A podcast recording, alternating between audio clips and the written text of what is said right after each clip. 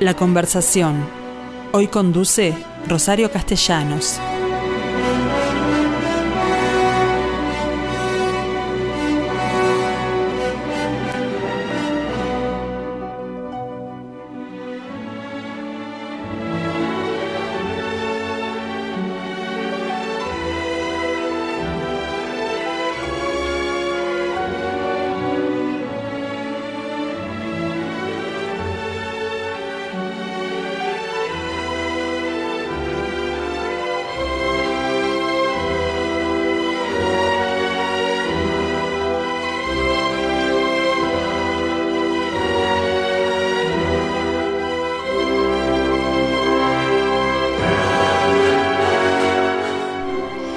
Bueno, ¿cómo les va? Aquí estoy con música de ballet de fondo, obviamente porque el tema de hoy tiene que ver con, el ballet.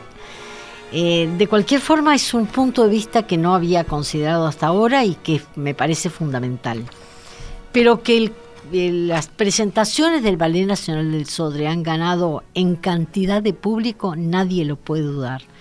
¿Por qué? Porque todos sabemos que las, las, eh, cada una de las presentaciones agota las localidades. De manera que mm, haciendo más presentaciones que comúnmente lo que hacía y además agotando, eh, queda clarísimo que, que, ha aumentado la cantidad de gente que va al ballet. Pero lo que no se me había ocurrido es que también es importante para una gestión cultural estudiar que la, la condición cualitativa no solo cuantitativa de estos, de estos este, ballets. Bueno, eh, es de eso que vamos a hablar, de un libro recientemente publicado que se llama La nueva cultura del ballet en Uruguay, el BNS y sus públicos. Y bueno, y en, particular esta evaluación que hacen eh, el CLAE a través de Germán Silveira, Danilo Urbana Vicius y Diego Gómez, de lo que es esta evaluación que ellos consideran fundamental para definir cualquier cultura, eh, gestión cultural. ¿no?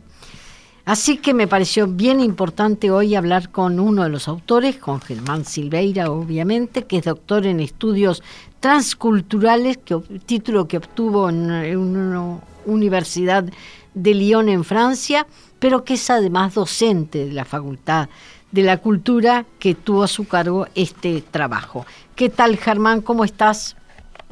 Hola, buen día, Rosario. Acá Muchas te gracias por esta invitación. Bien. Eh, ¿Por qué importa tanto estudiar los públicos? Porque no es el primer público que tú estudias, porque también tenés un trabajo hecho sobre los públicos de Cinemateca tanto el Ballet Nacional del Sodre como Cinemateca, que es una institución privada, exigen políticas en materia de gestión cultural porque se llevan gran parte de la inversión de nuestro presupuesto. De manera que entonces quiero saber qué es lo que los impulsó a ustedes a hacer este estudio de los públicos del ballet.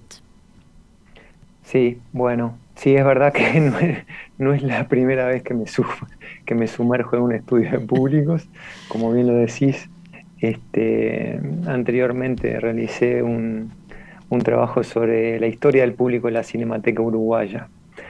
Esta vez con mis colegas y docentes de la Facultad de la Cultura del CLAE, Diego Gómez y Danilo Urbanavicius, eh, nos, nos eh, tiramos al agua de, de esta, sobre, sobre esta nueva práctica cultural nueva, entre comillas, eh, que empieza a resurgir por allá en, los, en el 2009, 2010. Ustedes estudian en particular 2017, que es el único, el último año de Julio Boca al frente del ballet, y el, el 2018, que es el primero de Igor Yebra. Concretamente realizamos el estudio de esos dos años, que coinciden con el último año de Julio Boca, al frente de la dirección artística y el primero de Igor Yebra.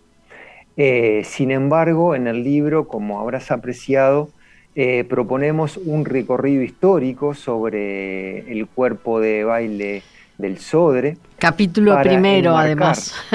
sí, exacto, para enmarcar un poco eh, de dónde viene el cuerpo de baile, que no mm. es una invención eh, espontánea que surge en los años 2000, sino que tiene una rica historia y que debe comprenderse este nuevo fenómeno, pensamos nosotros, a la luz de esa historia. ¿no?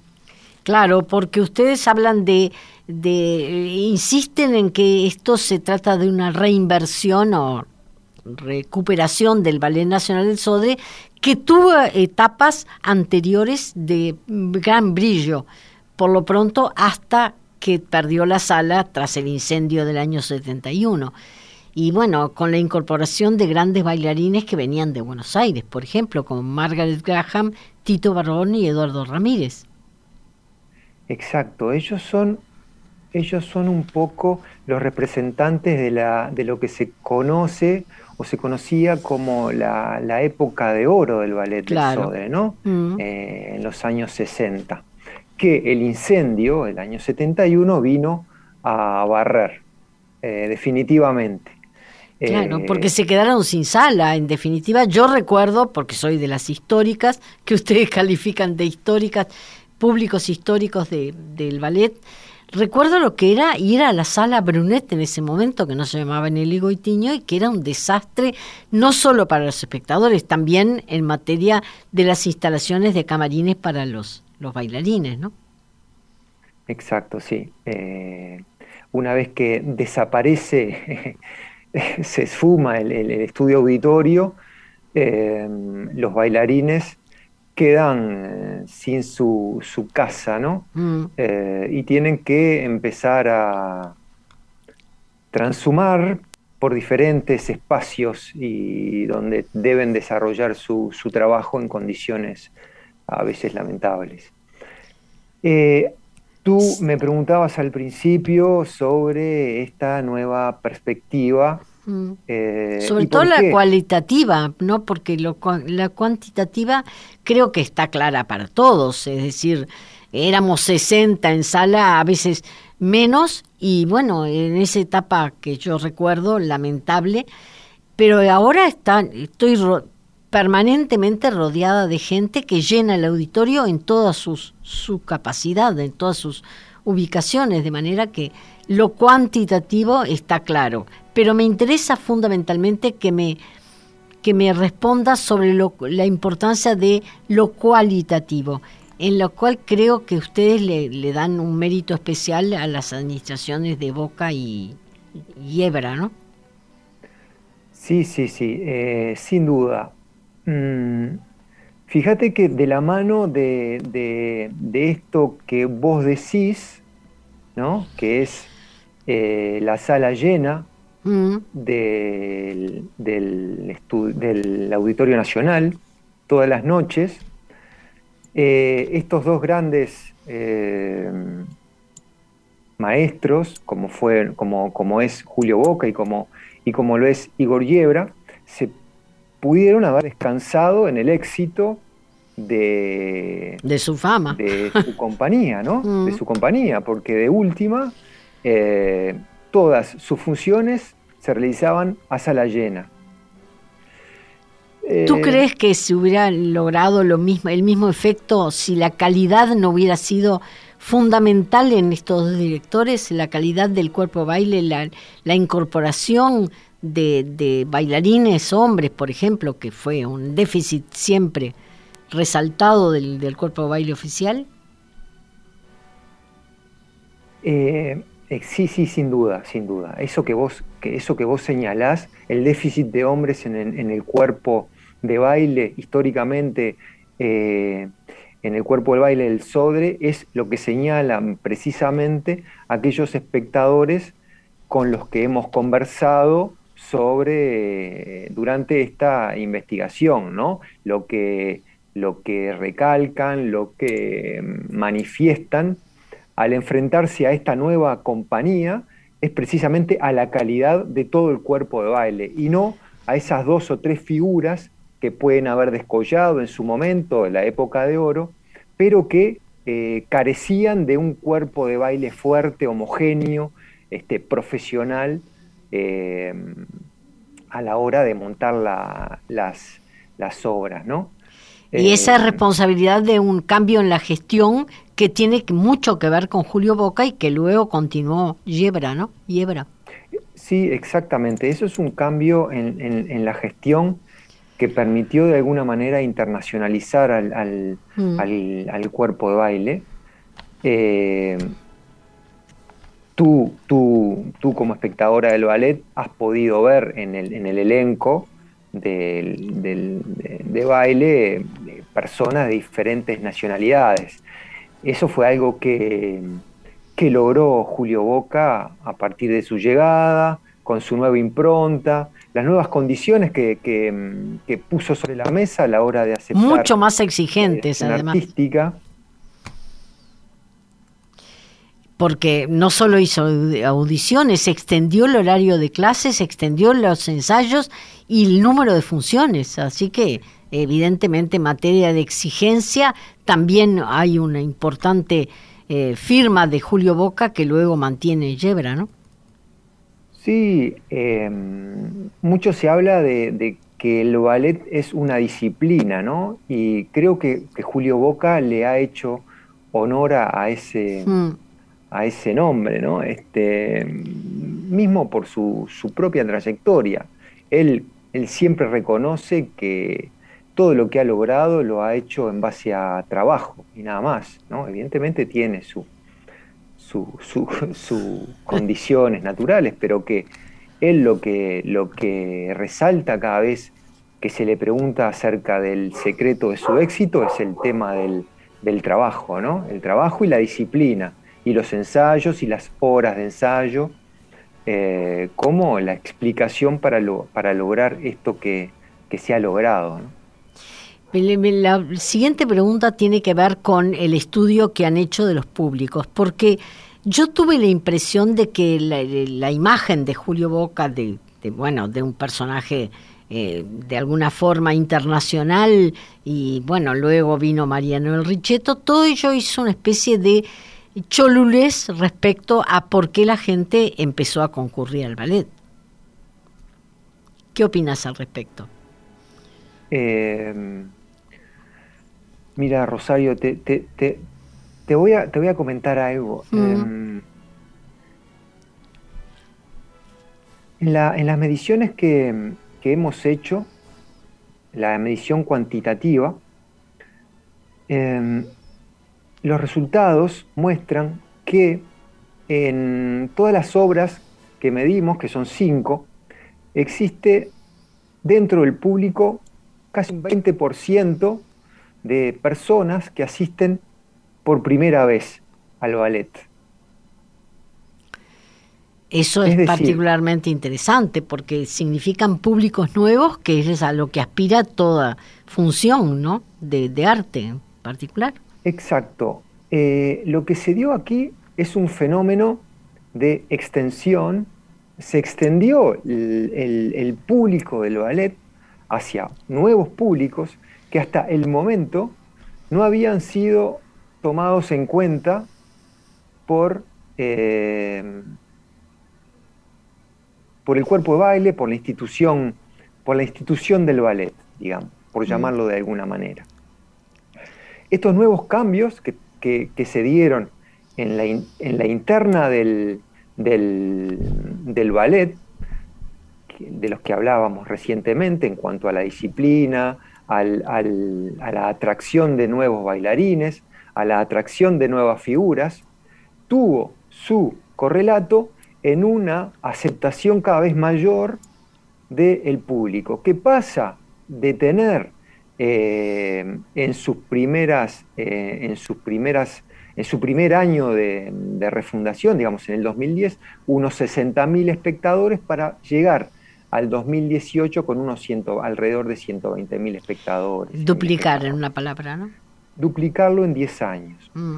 Y allí se acercó mucha, mucha gente, mucha gente que nunca había tenido la posibilidad de acercarse al ballet, pero nunca había tenido la posibilidad de acercarse al ballet porque el ballet eh, había prácticamente desaparecido del radar del consumidor de cultura en este país.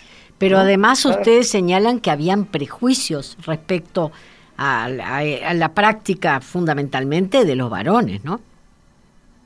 Eso, esos prejuicios eh, eh, aparecen en el relato de, los, de, los, de los grupos de conversación, de los grupos de conversación que nosotros organizamos, en los que participaban tanto mujeres como hombres, tratando de respetar un poco la, proporción que se daban en las salas, y que los hombres nos contaban anécdotas muy, muy jugosas acerca de eso, ¿no? Es decir, cuando, cuando se acercaban al ballet, había como una, a la escuela de, baile, de mm. danza, eh, había como una cierta vergüenza, un cierto ocultamiento hacia la familia de que se, de que se iban a, practicar, eh, a tratar de, postular para practicar ballet. Era, era también este, una época, ¿no? Claro. Particular, en el que muchas cosas este, no se aceptaban públicamente, en el que muchas cosas se ocultaban. Eh, bueno, todos, todos conocemos un poco esas, esa situación, este, claro. Costumbres, ¿no? Pero ustedes trabajaron con grupos de públicos, en particular de gente que iba en grupo, grupo de amigos, grupos familiares, a esas cinco funciones y les planteaban un, una encuesta en relación a, todo esto. Y ahí, en el capítulo cuarto y tercero y cuarto, es que ustedes incluyen muchos de estos testimonios, ¿no?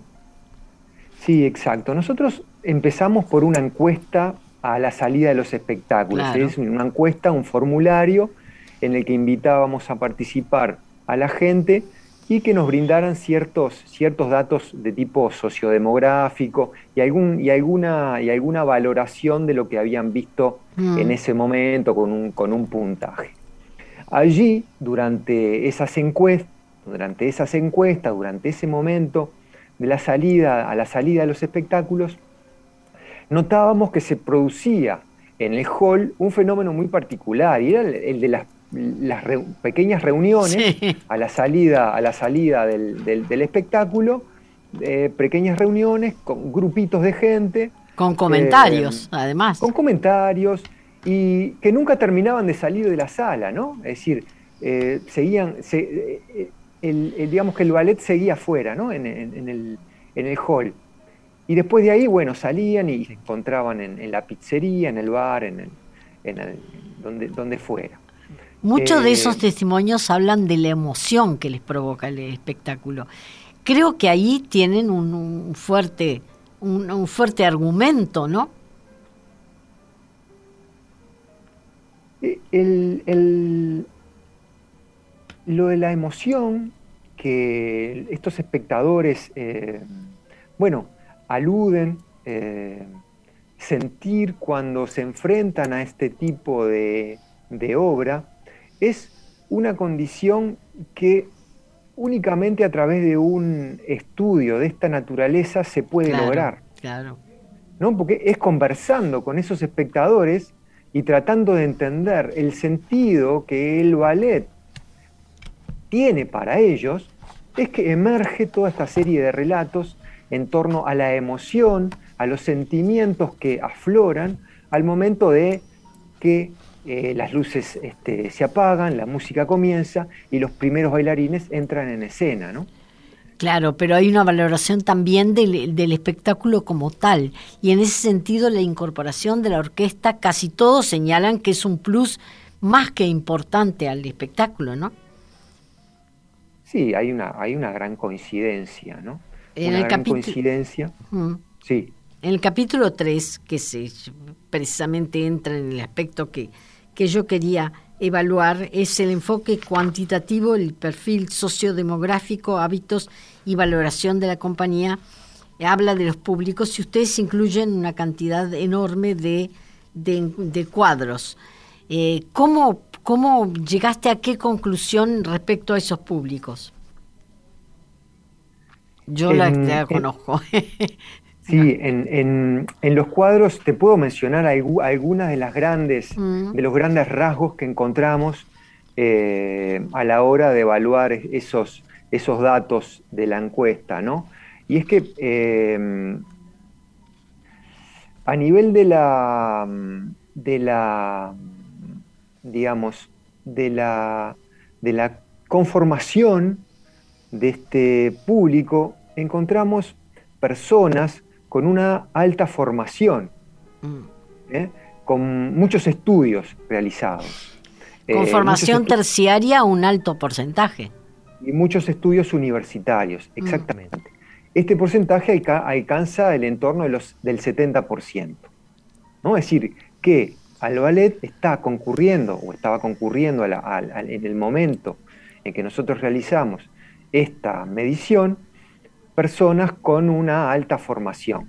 De mismo modo, eh, en cuanto a los barrios, de donde procedía esa gente, eran barrios eh, aledaños a la zona céntrica, ¿no? Se puede llamar como un público de proximidad, si se mm. quiere, a este mm. centro cultural que es el, Auditorio Nacional. Por otro lado, este, encontramos datos muy, muy, muy ricos, como era ese que te, comentaba recién, acerca de que el 20, casi el 20% del público que se acercaba al ballet lo hacía por primera vez, nunca había asistido a un ballet anteriormente. Y el otro dato es en cuanto al promedio de edad de esa gente que asiste al ballet, que ronda el entorno de los 40, 42, 45 años. ¿no? Es decir, es un público relativamente joven. Pero ustedes también consideran que el público es esencialmente femenino, un alto es porcentaje. Esencialmente femenino, notoriamente femenino. Eh, se puede hablar de una práctica cultural notoriamente femenina, cuando hablamos del ballet. Un 75% de los asistentes eran mujeres y un 25% eran hombres. En esa eh, lograr eh, públicos nuevos, ¿no tendrá algo que ver el tema de las funciones que se hacen para eh, chicos adolescentes que de pronto nunca han ido al teatro y son absolutamente gratuitas? ¿Hay una política para llevar públicos nuevos a estos espectáculos, no? Sí, estas, estas políticas este, son políticas históricas eh, implementadas por el SODRE, ¿no? Mm. El hecho de la. Que tiene que ver con, su misión como institución.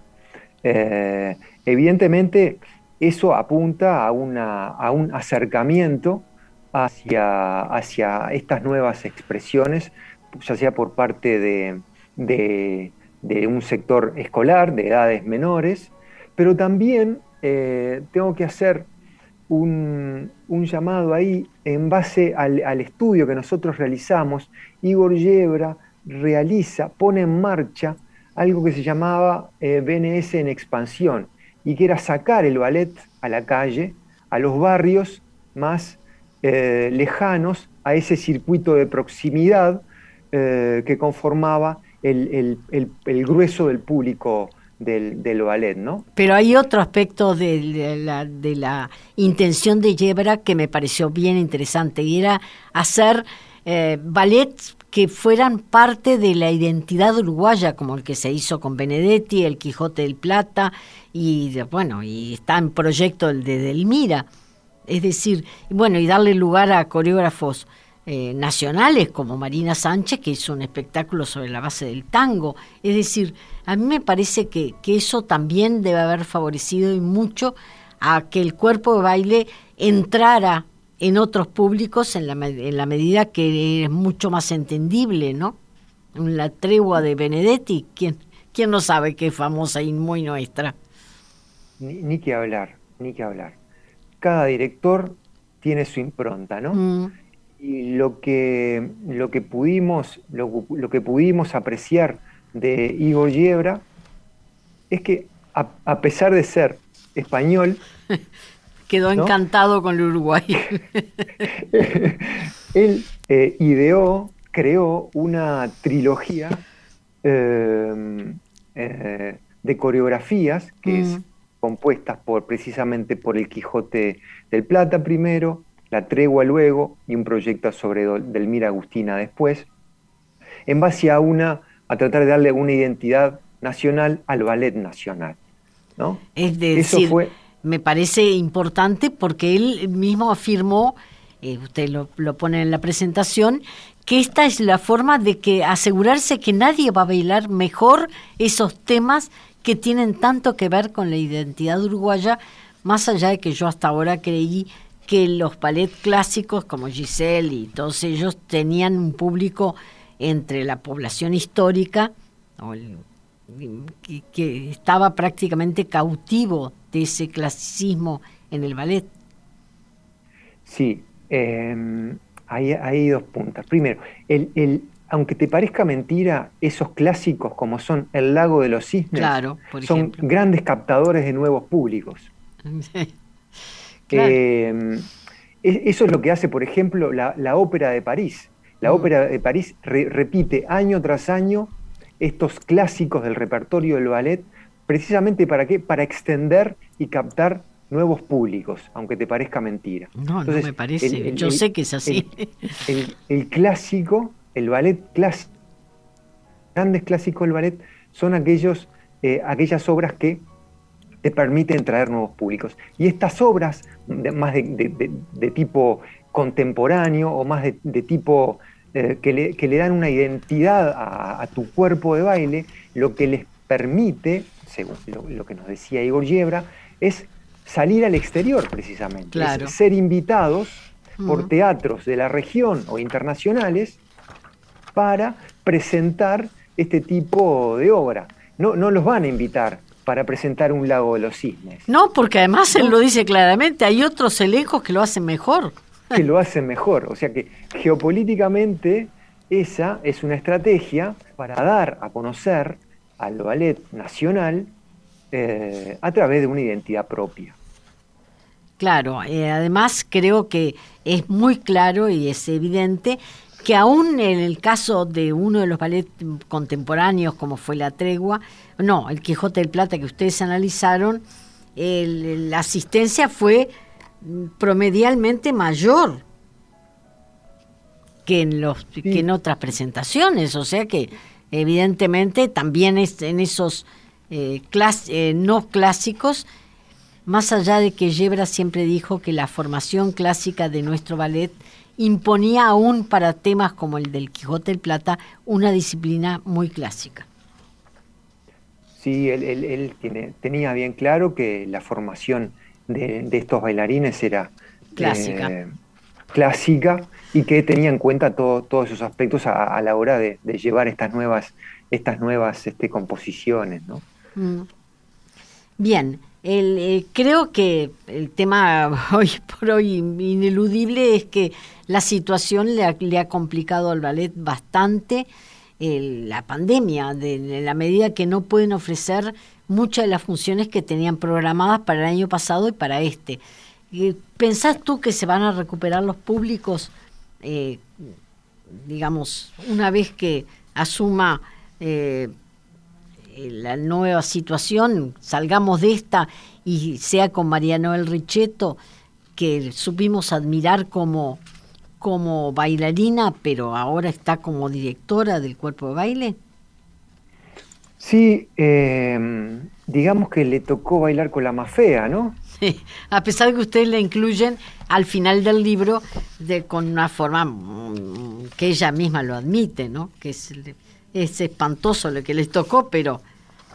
Yo creo que, mira, Rosario, eh, yo creo que aquí, y a partir de esta pregunta, es que adquiere una, significación este tipo de estudios, ¿no? Una significación importante este tipo de estudio que estamos haciendo. Eh, este, este, trabajo sea quizás, quizás, no, lo sabemos, pero una foto de un momento que quizás no vuelva a repetirse en torno al consumo y a la práctica y a las prácticas culturales. Bueno, pero eh, ustedes señalan que es fundamental este estudio para definir eh, políticas culturales, de manera que lo que tenemos por delante es muy importante. Y fíjate que el, el SODRE, el SODRE como institución, se crea en el año 1929, 1930. Pero para la orquesta. empieza a, empieza, eh, a transmitir la radio ¿no? en 1930.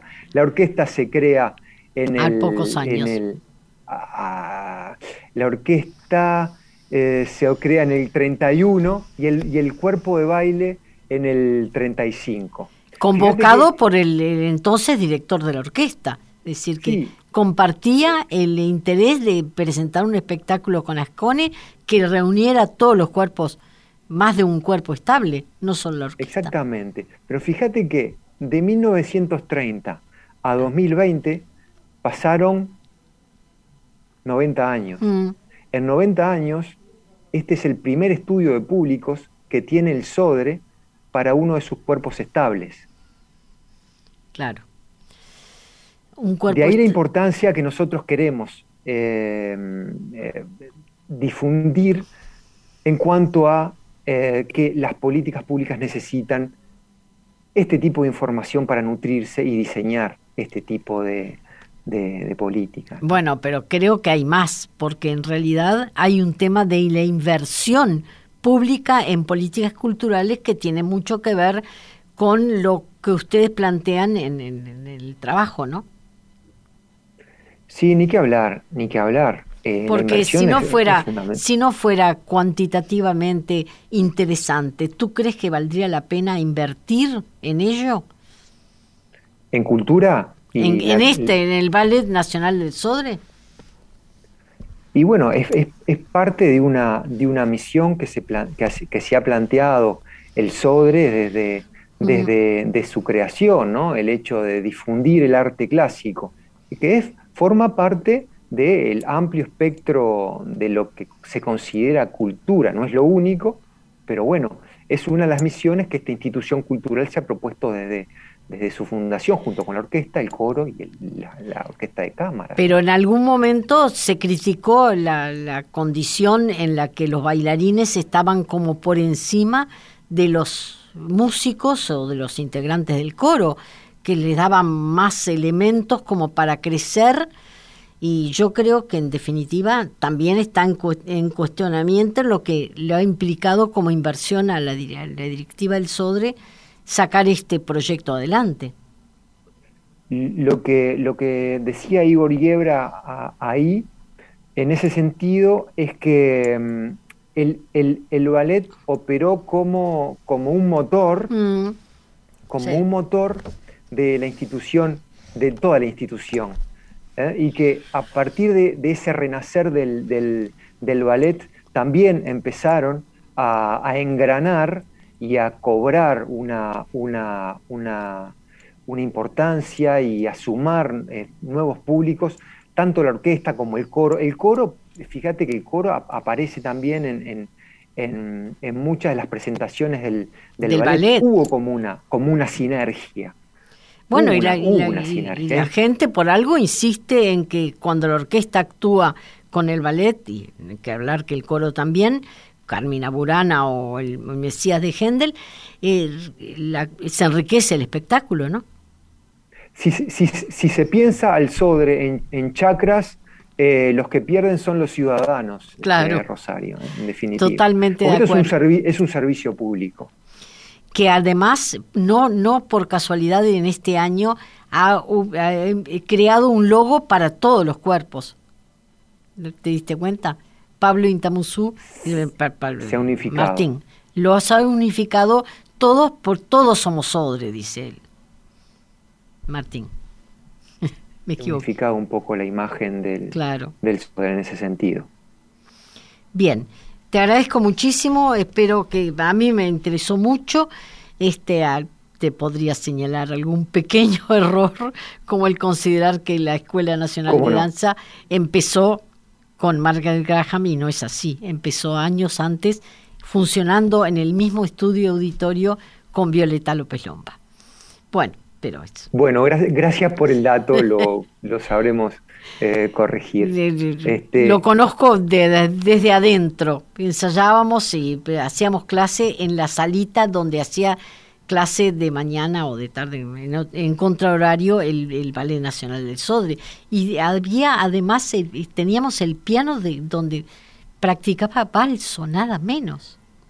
Claro. Así que es un grato recuerdo. Bueno, en definitiva... Rosario, yo te agradezco mucho la, la, oportunidad que nos diste para difundir este libro. Eh, agradezco, agradezco también al, a quienes nos apoyaron en la, en la publicación, que son las ediciones, que es Ediciones Túnel, el Instituto mm. Nacional de Artes Escénicas, a su vez a la Facultad de la Cultura del CLAE y al, y al BNS. Eh, y al MEC. También, eh, ¿eh? Al MEC también. Sí, a, través de, su Instituto Nacional de Artes Escénicas. Una India, en ese momento era el director, aparece acá en una, en una presentación, o sí, una presentación, un prólogo, prologando José Miguel Ona India y luego Alba Uchain nos dieron una buena mano para la publicación de Muy interesante el libro. Eh, por supuesto, ¿cómo hace la gente que le ha interesado el libro para obtenerlo? El libro está en todas las librerías, ah. de, venta libre al público. Como, habrás visto, tiene un, precioso diseño realizado por, por Florencia Damiani. Yo digo, más, más, más que un libro, es una coreografía impresa, digo yo, porque se hace muy ameno para para leer, tiene unas fotos que eh, rescatamos del mismo público, estos mismos espectadores que nos acercaron fotos de su, de, su, acervo personal ah, también. Bien, bien, no, no, no sabía, pensé que lo habían logrado con los bailarines, porque muchos de ellos tienen un muy buen archivo. Sí, eh, en este caso eh, quisimos... Me parece bárbaro. hacerle honor a, la perspectiva del público y rescatamos muchos de esos acervos este, personales de aquellos antiguos espectadores. Y por supuesto del Archivo Nacional de la Imagen del Sol. Claro. Estamos hablando del libro de la nueva cultura del ballet en Uruguay, el BNS y sus públicos, de Germán Silveira, con quien estuve conversando, Danilo Urbana Vicius y Diego Gómez del CLAE. Muchas gracias y bueno, ya sepan que el, el libro es bien interesante y el estudio creo que es fundamental para considerar si el Ballet Nacional del Sodre vale o no vale la pena en cuanto a institución pública. gracias.